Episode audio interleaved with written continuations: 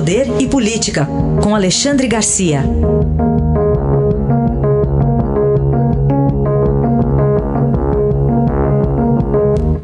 Alexandre, bom dia.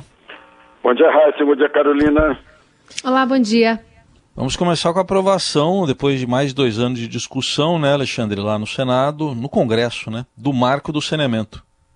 Pois é, o governo está festejando isso. Na verdade, o assunto está em pauta aí há uns 20 anos, né?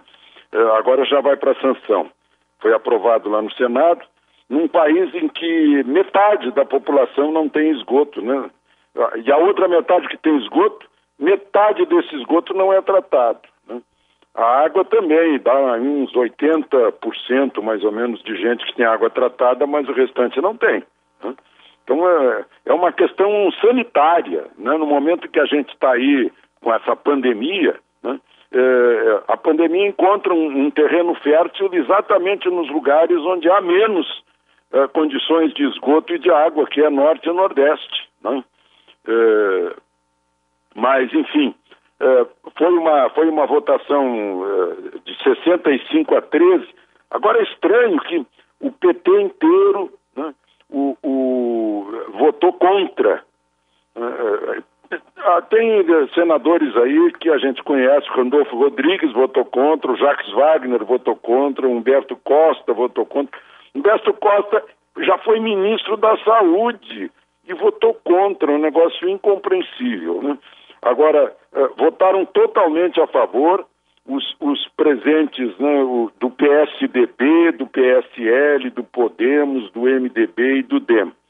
Bom, agora é saber se vai se realizar e não fica como aquela história do lixão, que era para não ter mais lixão em lugar nenhum em 2014.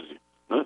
Agora essa, é, essa lei recém-aprovada né, prevê regularização do lixão que não foi regularizado no prazo que deveria. Eu lembro ter feito programa na televisão sobre o fim dos lixões, né, que era para ser em 2014.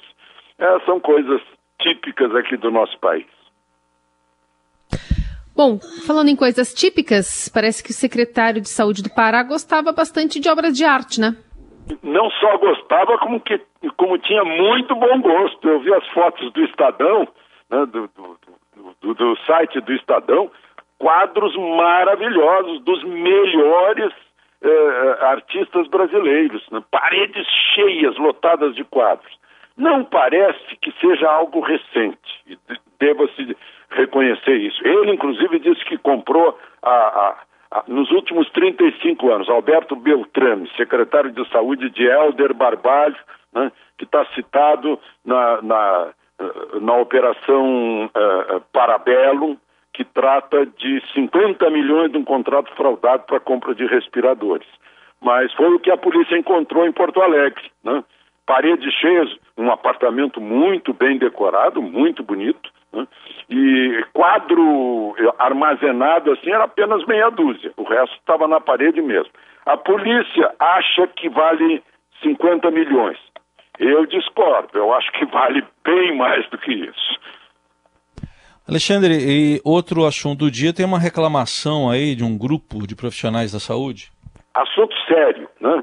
Um grupo de 257 médicos de Brasília, né, do Distrito Federal, dos quais 127 assinaram uma petição ao Ministério Público, à força-tarefa do Ministério Público, a força-tarefa que trata do Covid, reclamando que a ausência nas emergências dos hospitais, nos postos de saúde, nas unidades de, de, de, essas UPAs né, do SUS, faltando cloroquina ou hidroxicloroquina, azitromicina e ivermectina. Né? Eles lembram que é prerrogativa do médico receitar, que o médico tem um juramento à saúde, né?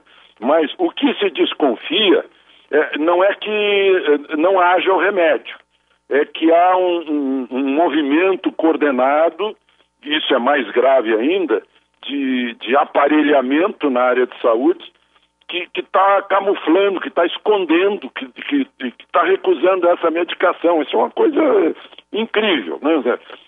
Vamos ver o que o Ministério Público apura, porque se for assim é algo muito grave, né? É é, um, é um, crime muito grave contra a população.